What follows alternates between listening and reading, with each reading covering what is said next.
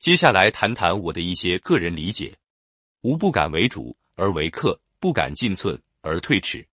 老子的思想是反战的。他在春秋乱世中看惯了征伐厮杀的现状，看到了战争带给人们的灾难，于是十分反对为了获取虚名、土地而主动进攻别国。这句话一方面反映了老子的反战思想，同时它也是一种很好的战争策略，即示弱交敌，韬光养晦，以退为进。行无形，攘无弊，扔无敌，执无兵。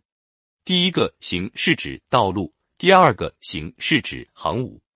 攘臂是与人相争、相斗状，而攘无弊就是袖子只捋上来一点点，有了争论，却也只是发发火，没有真正动用武力。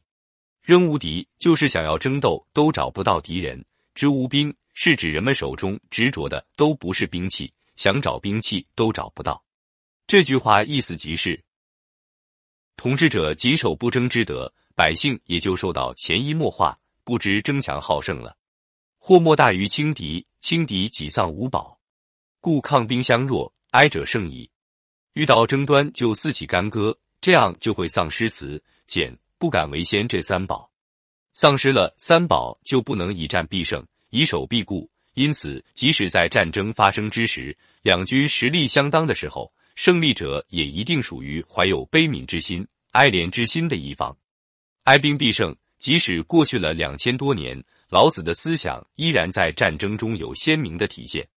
第二次世界大战之时，德、日、意法西斯战争准备充足，兵员训练优秀，武器装备先进，统帅也十分出色。但就是因为没有仁慈之心，他们发动战争是为了奴役世界人民，为了掠夺其他国家的资源，在战争过程中更是烧杀抢掠，无恶不作。失道者寡助。任何优秀的指挥官。任何先进的武器装备都不能挽救其败亡的命运，他们只能在世界人民的反法西斯大潮中走向败亡，自食发动战争的恶果。如果为了利益、欲望而轻易发动战争，得到的只能是无限的灾害。只有以不争的态度治国，以博爱的心怀处事，才能永保繁荣，永远不陷于危难之中。本章老子主要是表述反战的思想。但很多人也将其视为用兵之法，即以退为进、反客为主、不可轻敌等。的确，在历史上很多战争都证实了这些思想在战争中的重要作用，很多军事家都将这些思想视为典则。下面我就来跟大家再讲述一个经典的历史故事。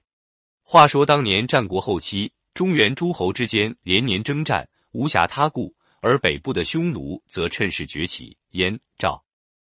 秦等北方诸国为了防备匈奴，不得不修筑长城，派遣重兵防守北部边境。尤其是赵国，在代地部署了大量军队。然而，即使如此，匈奴还是不断入侵，时时抢掠边境州县。